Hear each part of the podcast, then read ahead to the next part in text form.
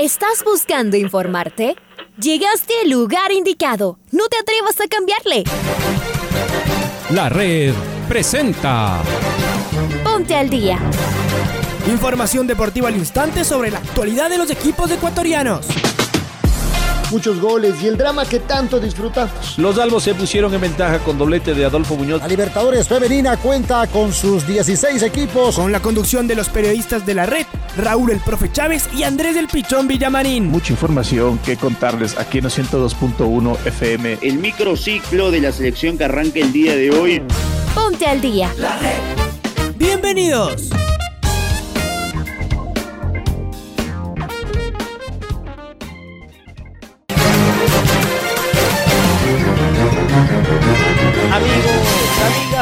Hola, hola, ¿qué tal? ¿Cómo les va? ¿Cómo están? Tengan ustedes eh, un cordial y afectuoso saludo. Bienvenidos y bienvenidas. Viernes 15, viernes y quincena del mes de octubre del año 2021. Arrancamos, comenzamos, iniciamos esta programación deportiva después de lo que ha sido un eh, punto de oro, el que consiguió la selección ecuatoriana en suelo colombiano, en territorio cafetero en el empate 0 por 0 frente al elenco de don Reinaldo Rueda.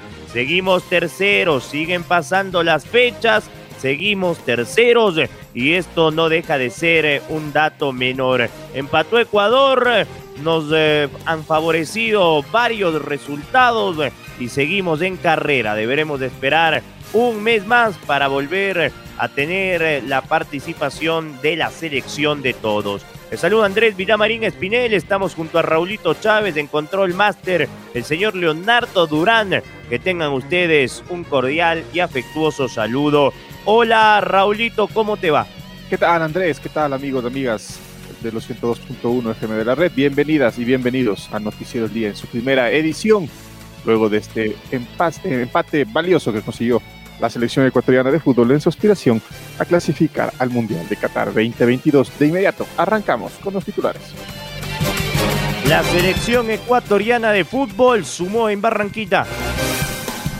Gustavo Alfaro está convencido que su equipo va por buen camino. Al cierre de la fecha, la tricolor se ubica en el tercer lugar de las eliminatorias. Reinaldo Rueda indicó que hay que cuidar al fútbol sudamericano. La selección argentina derrotó a Perú en el Monumental de Núñez. Brasil se paseó en Manaus ante la Celeste. Bolivia goleó a Paraguay. Chile derrotó sin inconvenientes a Venezuela. Amigos, amigas, es momento de escuchar a Alfonso Lazo Ayala con el editorial del día. Un punto de oro obtuvo la selección ecuatoriana de fútbol en esta cancha de Barranquilla que históricamente ha sido imposible. Y sí es cierto que muchas veces nos acordamos que en el año 65 le ganamos, pero claro, las condiciones para ese partido fueron únicas. Había un grave problema de los futbolistas profesionales en Colombia no jugaron los que debían jugar. Pero bueno, esta es otra historia, esta es una historia mucho más reciente. Le habíamos empatado a Colombia en condición de visitante en el 2001, pero en Bogotá. En Barranquilla nos había ido mal y peor.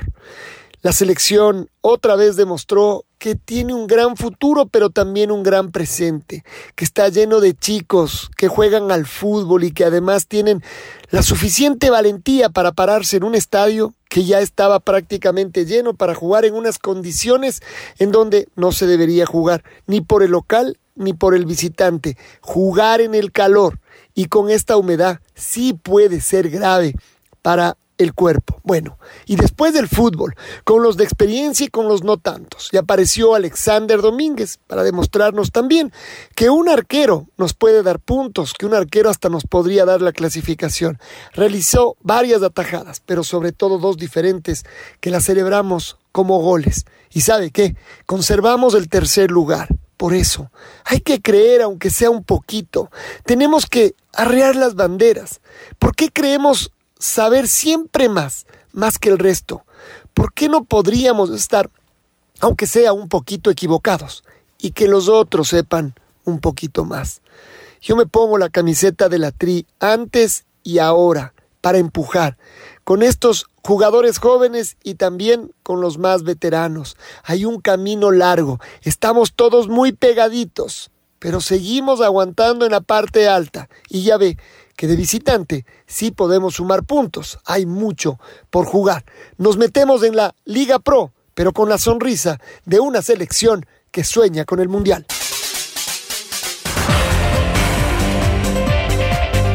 Y vamos a repasar los resultados de esta fecha de las eliminatorias. En el Hernando Siles de La Paz, Bolivia goleó 4-0 a Paraguay, Colombia y Ecuador empataron 0-0. Argentina le ganó por la mínima diferencia a Perú. Chile derrotó 3 goles por 0 al combinado de Venezuela. Mientras tanto, Brasil se paseó ante Uruguay, ganándole 4 goles a 1.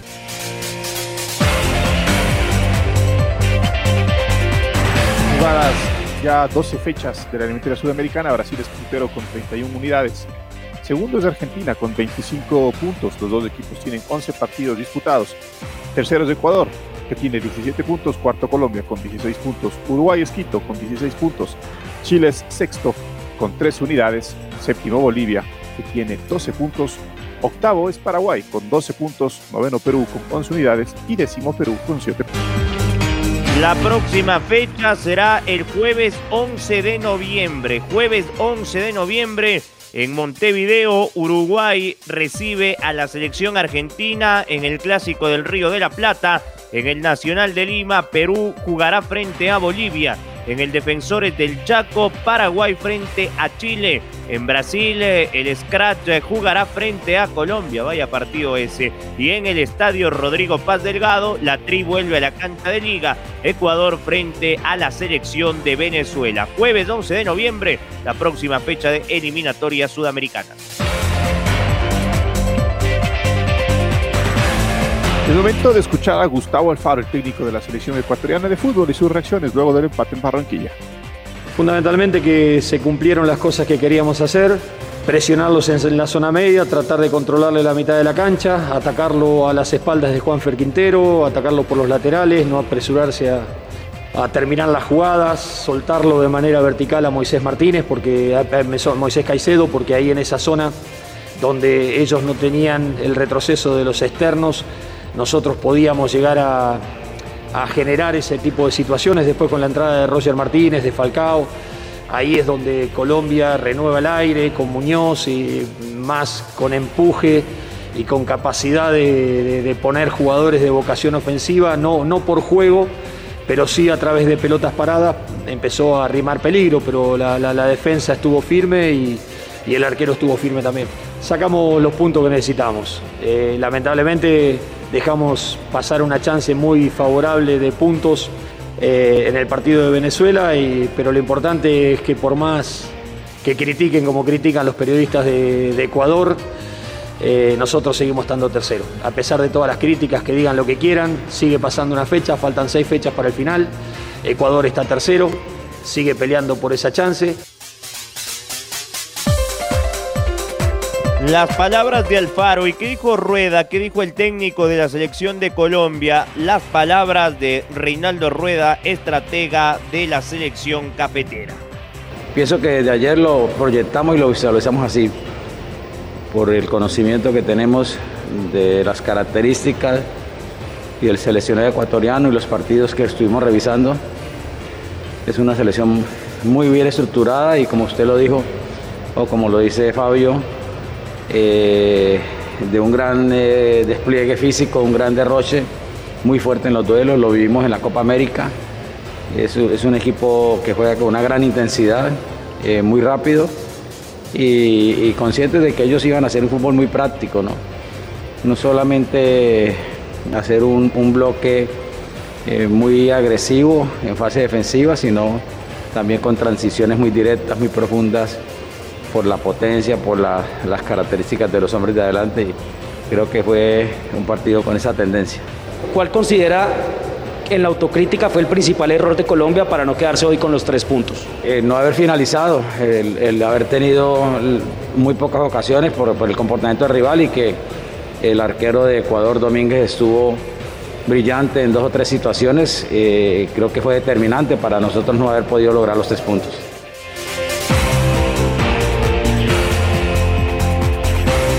Momento de escuchar a Steven Franco, el jugador de selección ecuatoriana de fútbol que ayer fue titular. Veníamos con la mentalidad de, sacar puntos aquí en Barranquilla. Sabíamos todo lo que conlleva Barranquilla, todo lo que conlleva Colombia, con, la selección que tienen.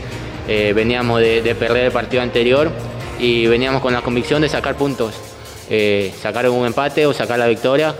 Entonces, eh, muy importante y, nos sirve de mucho para lo que viene en la próxima fecha eliminatoria. Sensaciones positivas, porque como lo dije hace un momento, Colombia es una selección muy difícil, entonces sacar un punto de visitante contra esta selección siempre va a ser importante y más que todo seguimos en tercer lugar hasta el momento, que es lo que queríamos al terminar esta fecha y seguimos con la ilusión, con las ganas, con ese deseo de, llegar al, Mundial. Un partido donde se, termina de resolver por pequeños detalles.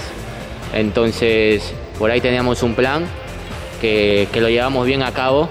Entonces sabíamos que con el pasar de los minutos, Colombia se iba a desesperar mucho. Entonces ahí es donde nosotros tenemos que estar fuertes y firmes, tanto defensivamente como para después, con el pasar de los minutos, poder aprovechar y, y poder tener ocasiones de gol y poder llevarse los tres puntos.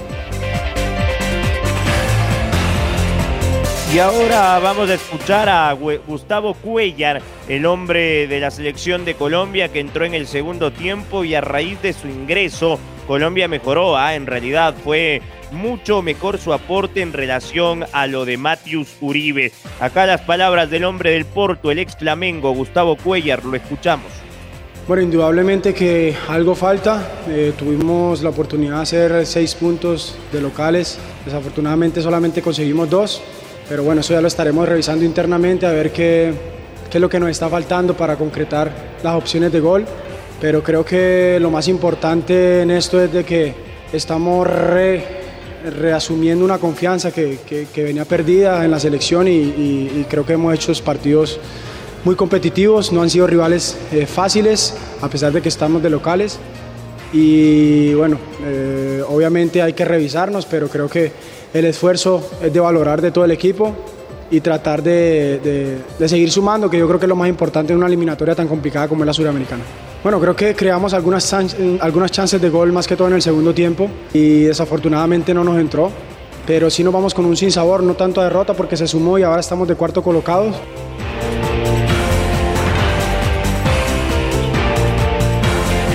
Momento de escuchar a Alexander Domínguez, el arquero ecuatoriano que fue figura el día de ayer y que además dejó un par de perlas. Pasó momentos difíciles, muchos del Ecuador ya me están retirando la selección, pero bueno, yo siempre confío en Dios, en mi familia. He trabajado para que se me presente esta oportunidad, gracias a Dios. El profe me la pudo dar y bueno, la supe aprovechar, ¿no? Así que para todos los que hablan en, el país, que dicen que, ya, no estoy, ya no estoy para la selección, hoy en día he demostrado que todavía estoy vigente, que estoy con mucha gana, con mucha ilusión. Y nada, voy a seguir trabajando para, para tratar de conseguir el objetivo que es ir al Mundial, Dos jugadas vitales, ¿con cuál se queda? ¿La de Juan Zapata o el tiro que le saca contrapié que intentó Luis Díaz? No, el de Luis Díaz, porque prácticamente ya me cogió ahí bajo el, arco. Porque, porque calzo 45, la, la, alcancé a tocar con la punta, donde calzaba 36, capaz que me lo hacía. Así que, bueno, gracias a Dios también agradecerle a todo el equipo que, que me apoyó en todo momento, que nosotros desde que tengo uso de razón no hemos, no hemos sacado un empate acá y bueno, hoy lo conseguimos y bueno, nos vamos muy contentos para el país muy intenso, muy físico el día de hoy. Dos equipos que se entregaron, generaron opciones, pero no convirtieron. Los arqueros vitales, los dos. Sí, bueno, un partido muy duro, muy complicado. Contento por eso. Sabemos de que la selección de Colombia tiene muy buenos jugadores. Tiene un entrenador que es como mi padre, lo admiro mucho. Y, nada, ¿no? Por ese aspecto estoy, estoy muy feliz por lo que está haciendo el grupo, ¿no? Qué grande, Domínguez y la declaración del año. Vamos ahora con Maite Montalvo porque la selección argentina con gol de Lautaro Martínez derrotó en cancha de River 1-0 a Perú y sumó 25 puntos en la tabla. Maite, ¿cómo te va? Abrazo grande. ¿Qué tal Andrés y Raúl? Un fuerte abrazo para ustedes. Tenemos novedades ya en el cierre de lo que fue esta triple fecha de eliminatorias sudamericanas en este mes de octubre, pues tengo noticias de lo que fue el partido entre Argentina y Perú. Argentina lleva 17 partidos compañeros seguidos sin perder ante Perú en las eliminatorias. Con gol de Lautaro Martínez, la selección argentina derrotó 1 a 0 a Perú en el Estadio Monumental de Buenos Aires y sumó 25 puntos en la tabla. De esta forma, la albiceleste alcanzó su séptimo triunfo y sigue invicto en este estas eliminatorias.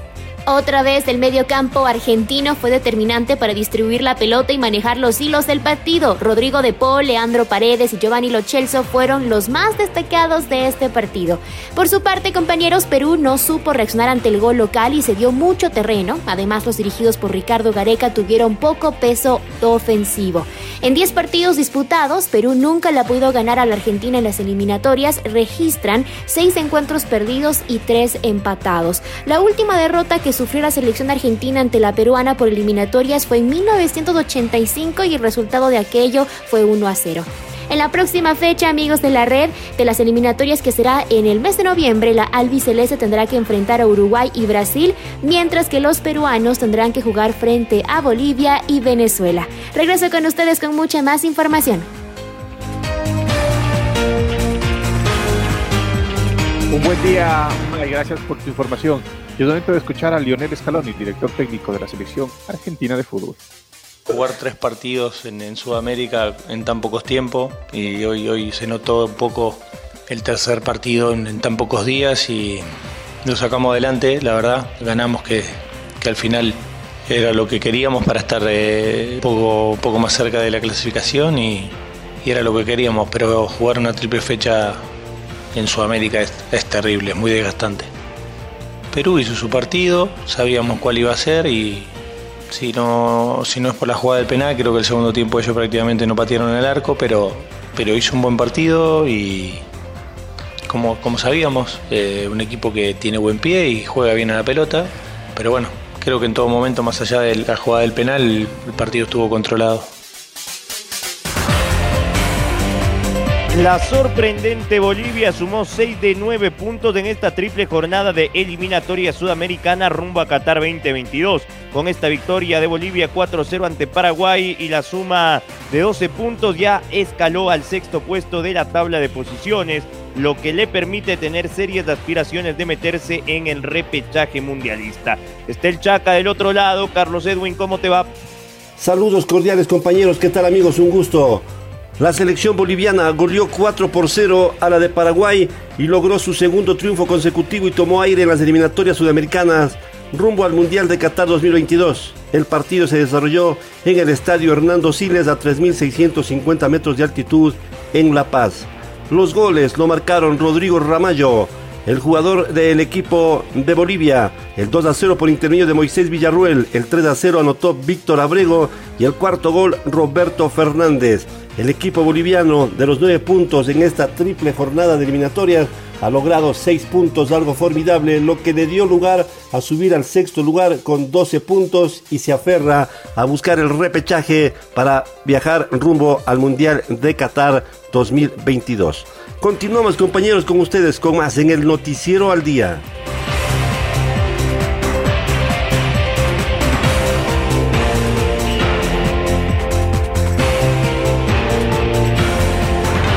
La selección uruguaya de fútbol volvió a caer goleada ante su par de Brasil. El cuadro verde venció 4-1 a la celeste. Escuchemos el informe de Patricio Javier Díaz. Amigos y amigas de Noticiero al Día, ¿cómo están? La selección uruguaya de fútbol cayó 4 goles por 1 en su visita a Brasil. Los auriverdes marcaron gracias a Neymar al minuto 10, en dos ocasiones Rafinha al 18 y al 58 y al 83 con Gabriel Barbosa. Mientras tanto, los celestes descontaron con tanto de Luis Suárez al minuto 77. Con estos resultados, Brasil se mantiene en el primer lugar de la tabla tras 11 partidos jugados con 31 puntos, mientras que Uruguay es quinto en esta misma tabla de colocaciones con 16 unidades, el mismo puntaje que Colombia pero con menor gol diferencia. En los próximos partidos, la selección uruguaya de fútbol debe recibir a la selección de Argentina y finalmente visitar a Bolivia. Mientras tanto, los brasileños tienen en su calendario los siguientes partidos. Frente a Colombia en condición de local y frente a Argentina en tierras albicelestes. Para el Noticiero al Día informó Patricio Javier Díaz. Mientras tanto que en Santiago de Apoquindo la selección de Chile no tuvo ningún inconveniente para derrotar tres goles por cero al elenco de Venezuela. Al minuto 18, Alexis Sánchez en el tiro de esquina para el anticipo de Eric Pulgar. De esta forma se marcó el primer gol del partido. Jugada reiterativa y a los 37 de partido, error de Wilker Fariñez que salió con el periódico, otra vez centro de Alexis, cabezazo de Pulgar, esta vez en el segundo poste, así se fueron al entretiempo con dos goles de ventaja. Ya para la segunda mitad, al minuto 73, un contragolpe letal que lo inició Jan David Meneses en una gran asistencia por el carril derecho, le imprimió velocidad, pisó con autoridad el área y Ben Brereton Díaz rompió el arco a Wilker, ganó Chile que vuelve a carrera 3 a 0 ante Venezuela que está en el último lugar de las eliminatorias.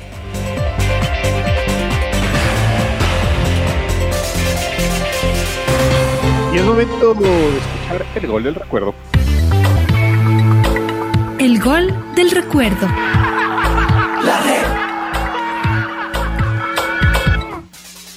El 15 de octubre de 2016, Liga Deportiva Universitaria recibió a Sociedad Deportiva UCAS en el estadio Rodrigo Paz Delgado por la decimotercera fecha de la segunda etapa. Los albos impusieron 2 a 0. Recordemos el primer tanto obra de José Francisco Ceballos Enríquez con los relatos de Alfonso Lazoyala y los comentarios de Reinaldo Romero y Patricio Granja. Pelota de Juan Luis Anengonó, la juega bien por derecha, John Narváez del centro, ¿quién llega? ¡Gol del